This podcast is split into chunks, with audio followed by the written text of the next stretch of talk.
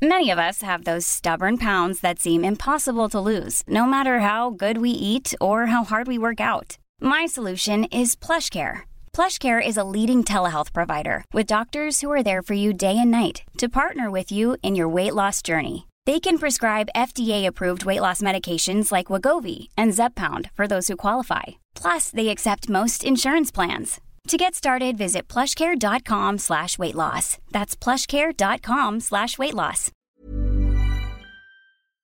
Did you know you're more likely to stick to a fitness routine if it's something you enjoy? Peloton instructors design their classes to be something you'll want to do instead of something you have to do. And it works. 73% of Peloton members work out more than they did before joining, and 92% stay active after a year. Peloton instructors are fitness pros and experts at guiding you through every workout, whatever your fitness level. That's because they don't just teach, they motivate. Peloton has thousands of classes from cycling and yoga to running and strength training, making it the perfect opportunity to experiment with new types of movement. Whether you have five minutes or an hour, you'll find a Peloton class that fits into your day. Plus, you'll never have to deal with the sold out classes or awkward locker rooms. Workouts you'll crave, only on Peloton. Now, the Peloton Bike Plus is its best price yet at $500 less. Find more game changing prices on the original Peloton bike and Peloton tread. Visit onepeloton.com to learn more.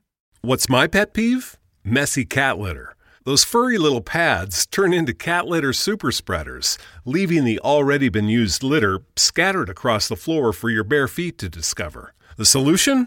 World's Best Cat Litter's new load tracking and dust control. It's quick clumping, made from corn so it doesn't stick to paws like clay, and specially formulated to stay where it belongs in the box. Switch to World's Best Cat Litter for a happier, less littered home. ¿Qué opinas de que se diga felices fiestas en vez de feliz Navidad como intento de tapar la base del nombre? A mí realmente que alguien diga felices fiestas o feliz Navidad me da absolutamente igual, siempre y cuando no se diga con carga política o con carga eh, politizada. Eh, sí me molesta cuando se hace política de estos detalles que deberían ser detalles despolitizados o apolíticos. Creo que el hecho de decir eh, feliz Navidad y decirlo con intencionalidad política, o decir felices fiestas y decirlo con intencionalidad política, es un paso más en, esa premisa de que lo personal es político, que es una premisa eh, protototalitaria, porque una vez eh, lo personal, los ámbitos más eh, nucleares, más privativos de nuestras vidas se convierten también en ámbitos políticos, en ámbitos que deben estar sometidos a la deliberación pública, pues la libertad personal desaparece por entero.